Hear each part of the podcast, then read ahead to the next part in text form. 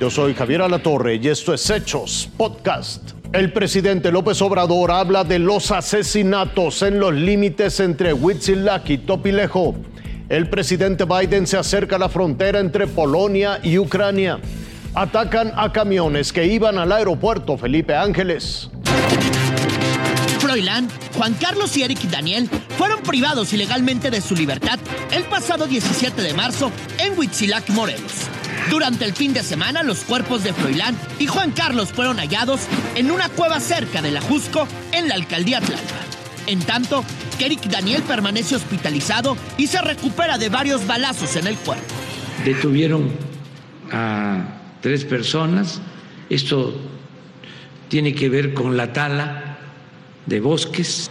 Unos comuneros tomaron este, detenidos a unas personas.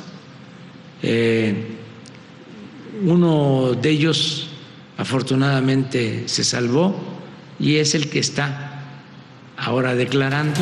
La Fiscalía General de Justicia de Ciudad de México investiga la posible participación de elementos de la Guardia Nacional y demás servidores públicos en la privación ilegal de su libertad.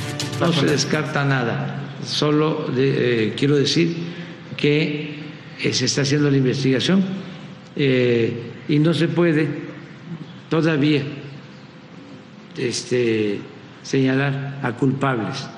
Y la policía de Ciudad de México negó que sus uniformados participaran en estos hechos. Nosotros no tenemos registrado ni en, nuestros, ni en nuestras bitácoras, ni en archivos, ni en ningún informe policial que hayan sido entregados ningún detenido a personal de SSC.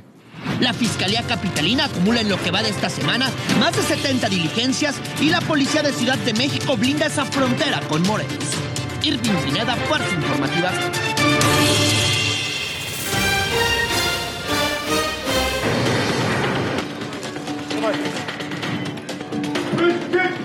comandante jefe visitó a sus soldados de la 82 División Aerotransportada.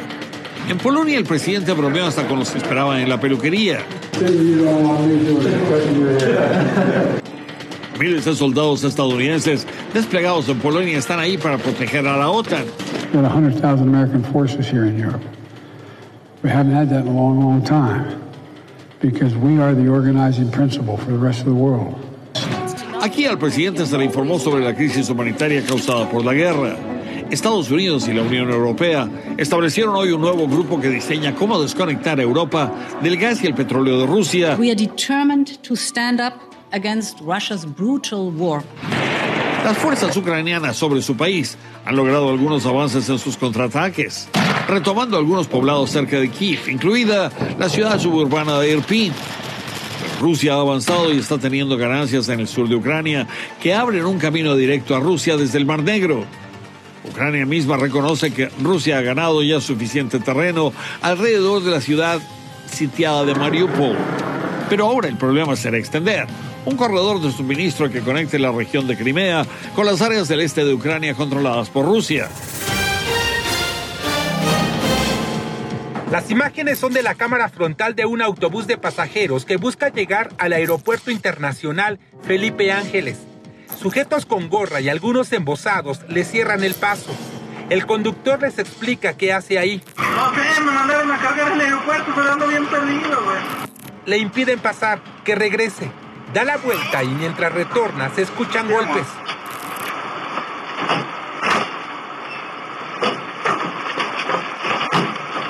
Fue el ruido de piedras que le lanzaron y rompieron los vidrios como nos muestra en estas imágenes. Este es el testimonio de otro operador. En el semáforo estaban un grupo de transportistas. Eh, llegando casi al semáforo veo que empiezan a bajarse de sus unidades con palos, piedras y empieza la, la agresión hacia, hacia mi transporte. La camioneta resultó con daños considerables. A los agresores no les importa que en estas unidades vayan pasajeros, entre ellos mujeres y niños que se dirigen al Aeropuerto Internacional Felipe Ángeles. Pues hasta ahorita no hay un dato exacto, pero sí ya van alrededor de unos 12 autobuses que los han este, agredido. Sí, pues ojalá que haya más seguridad aquí para poder entrar uno, porque imagínese con el pasaje o le vayan a hacer algo a uno. Según estos operadores de líneas de autobuses que llegan de la Ciudad de México, los responsables de las agresiones son transportistas de los municipios de Zumpango y Tecámac que pelean las rutas hacia el Felipe Ángeles. Por lo pronto, un equipo jurídico ya prepara las denuncias para que intervengan las autoridades correspondientes. Daniel de Rosas, Fuerza Informativa Azteca.